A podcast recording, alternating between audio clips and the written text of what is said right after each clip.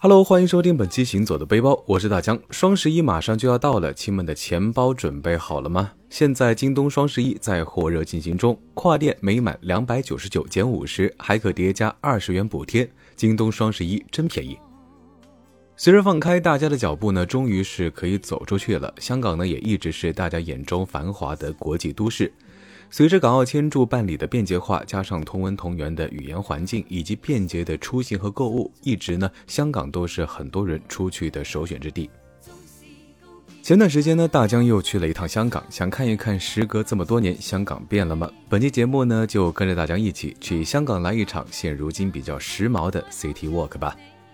因为避开了节假日，所以呢，我们选择直飞，价格呢也还好。到达机场之后呢，就前往酒店放行李。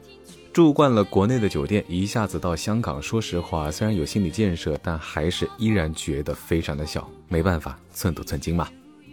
第一天在香港的主题呢，就是随处溜达啊，也就是线下时髦的 City Walk。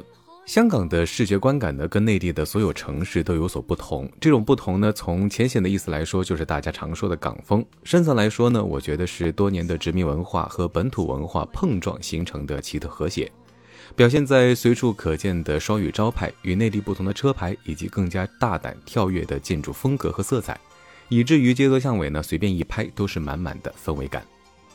以前在港剧中，对于香港人的交通方式和工具，真的是看多了就如数家珍。这么多年来，无论是复古的红色 taxi、疾驰而过的双层巴士，还是双拼色的小巴，还是那种慢悠悠的叮叮车，一切呢都没有什么变化。香港很小，我们的酒店呢定在旺角，旺角和尖沙咀、铜锣湾、中环一并被称作香港的四大名片。旺角呢属于开发比较早的街区，因此呢新旧交融，在这个街区可谓显现的是淋漓尽致。旺角呢也是全球人口最密集的地区之一，全区繁华拥挤，中间的弥敦道呢更加是精华所在，一边是购物中心集中地，一边是居民住宅区。旺角存在于王家卫电影中赛博朋克风拉满的一片霓虹灯牌中，存在于《花样年华》里穿着旗袍的张曼玉在深夜雨巷摇曳走过制造的暧昧里，存在在旺角卡门那个充满兄弟情谊和爱恨情仇的江湖里，也在古惑仔的刀光剑影里。街市的野生风景更加接近旺角的本色。旺角呢是属于大众平民的地方。这里呢也留有不少的旧日痕迹，大街小巷都不难找到老式饼店、神龛店、麻雀馆等传统店铺。现在的旺角呢看着有些老了，看遍了风云变幻，如今洗尽铅华，也是一个比较安静、生活便利的好地方。这里的街街巷巷呢都值得花时间去细细的探索。香港大部分的民居其实看起来都还挺旧的，内部空间呢也非常的狭窄。没办法，谁让这个弹丸之地如今容纳了这么多的人口呢？一路上看到了很多的菲佣姐姐，她们总是成群的出现啊，出现在路边小块绿地，出现在繁华街区大厦墙根坐一排啊，完全不顾路人的眼光；出现在小区旁边的小公园，坐在草地上吃吃喝喝聊着天。身在异乡，休息时间姐妹们聚一聚，完全不难理解。但是她们看起来真的非常的开心，或许这就是我们所说的知足常乐吧。除了钢筋水泥，街头呢也有不少的历史建筑。不知不觉就到了港片中出镜率颇高的油麻地。无间道中的警署到了，打卡的人呢还不少。不知道阿 Sir 们作何感想？走在香港的街头，总有种置身于港片中的感觉，仿佛下一个路口就会冲出来一张熟悉的面孔。当然，香港也是一座非常接地气、很真实的城市。无数的人从事着低技术含量的工作，在这城市的缝隙中生活。没有了他们的存在，城市呢也就变成了没有灵魂的塑料模特。不过来香港呢，还是希望大家不要错过藏在地铁站里的岗位。为什么还要单独把地铁站拎出来说呢？大家都知道，香港的地铁站不只是普通的交通枢纽那么简单。比如这被许多彩色马赛克瓷砖覆盖的站台，早就成为了网红级别的拍照地点。这里呢，大江也给大家一个 tips：拍站台其实可以不用下车，到站开门时抓拍就好了。一顿暴走之后呢，我们打算坐上天星小轮渡过维港。来香港呢，可以办一张八达通，坐天星小轮等公共交通呢都可以用，不用排长队人挤人买门票，可以直接刷卡过通道。而且呢，像叮叮车、巴士都可以用。现金虽然很不方便，但是其实很多路边的宾士茶餐厅依旧只能使用现金。不得不说，支付方式这一部分，大陆还是蛮方便的。天星小轮是和香港电车、太平山山顶缆车齐名的，拥有百年以上悠久历史的交通工具。它的起源呢，要追溯到1880年，一位外国人创办的天星小轮的前身九龙渡海小轮公司开展其载客渡轮服务，并以一艘名为“小星”的蒸汽船来往尖沙咀和中环。坐天星小轮呢，一定要选择靠窗的位置，这样才能欣赏到波光粼粼的维港。在码头下船之后，走出来就能看到一个巨大的摩天轮，很多人在排队。大江呢确实对摩天轮没什么兴趣，所以就先不坐了。因为今晚呢，我们准备去太平山看夜景，所以呢，我们也是早早的准备找个地方吃晚饭。吃过晚饭就开始我们的登山之旅。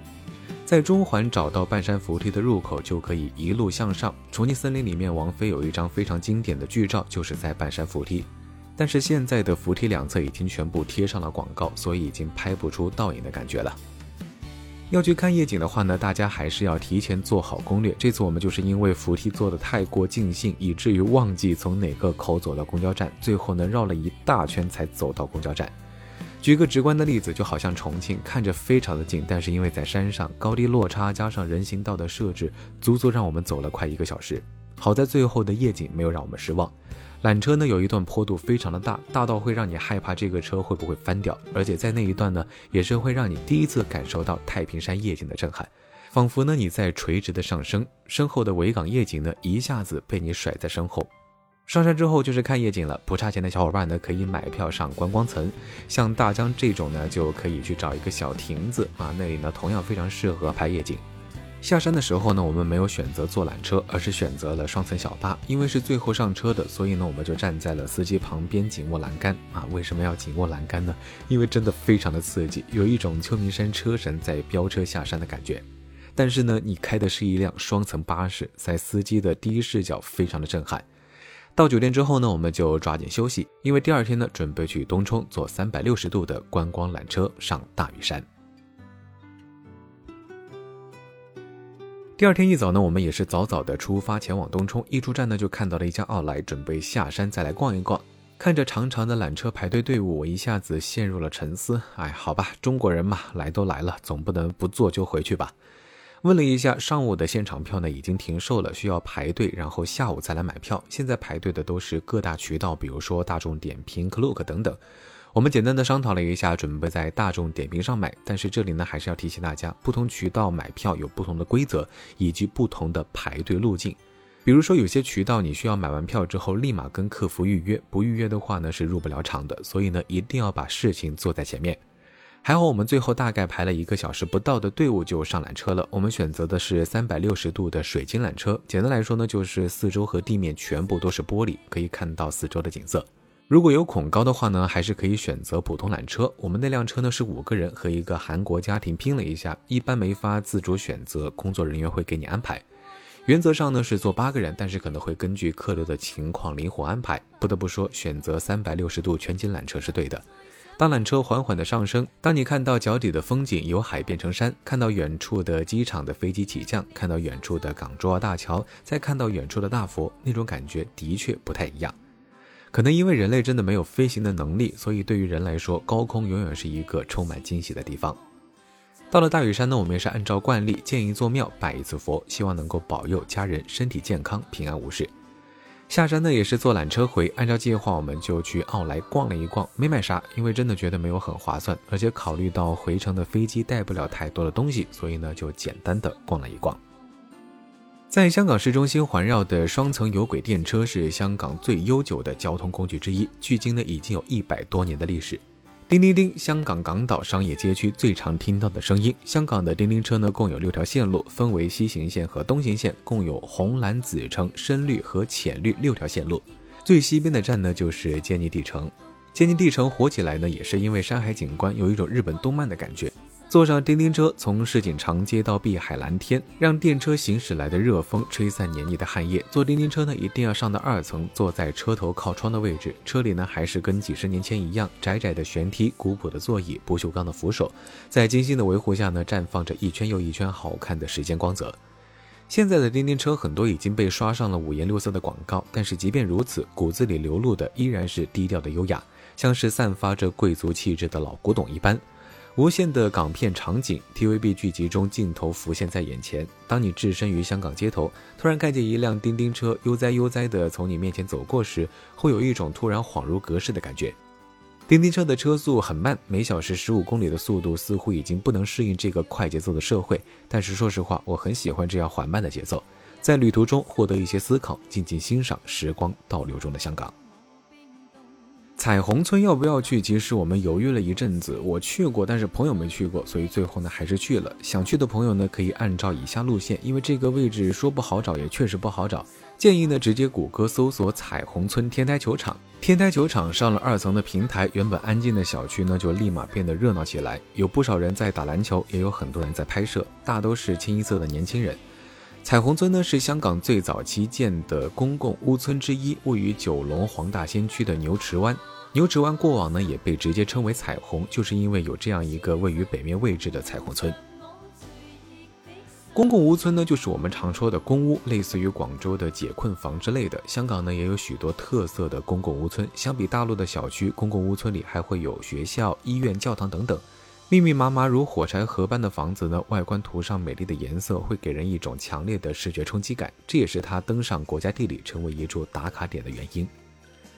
彩虹村地如其名，彩虹村外墙呢涂上了红橙黄绿青蓝紫七种颜色，村内的七条街道的字首呢也都是以彩虹七色开首，红梅路、橙花路、黄菊路、绿柳路、青杨路、兰中路、紫薇路，充满了诗情画意。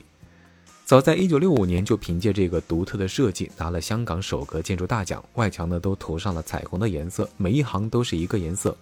而且配上密密麻麻的楼房，整齐的布局，看起来就像是一个艺术品。但是现在说实话，没有照片中那么好看，因为时间久了，颜色多少会有些淡。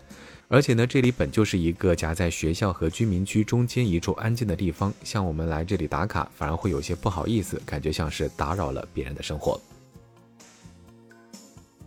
回上海的时候呢，在香港机场逛了一下免税店，发现价格真的还挺离谱的。众所周知，最近港币呢对于人民币的汇率真的非常不友好。以前八点多的时候真的是购物天堂，现在九点多接近一比一的汇率，让香港购物完全没有了性价比。比如以前大家很爱去香港买苹果产品，我们在中环的 App Store 看完算下来，新出的顶配也就便宜大概一千块左右，在免税店看的小棕瓶五十毫升居然要九百多港币。所以讲真，买好物就来京东，京东双十一真便宜。十月三十一日晚八点，京东百亿补贴日，大牌五折限时补，更有大牌折叠屏手机八点八元抢。十一月十日晚八点，巅峰二十八小时开启，跨店每满二百九十九减五十，还可叠加二十元补贴。算下来，这不比去一趟香港方便多了，主要是真的便宜啊！好了，本期香港 City Walk 到这里差不多就告一段落了。京东双十一火热进行中，跨店每满二百九十九减五十，还可叠加二十元补贴。京东双十一真便宜，我们下期节目再见，拜了个拜。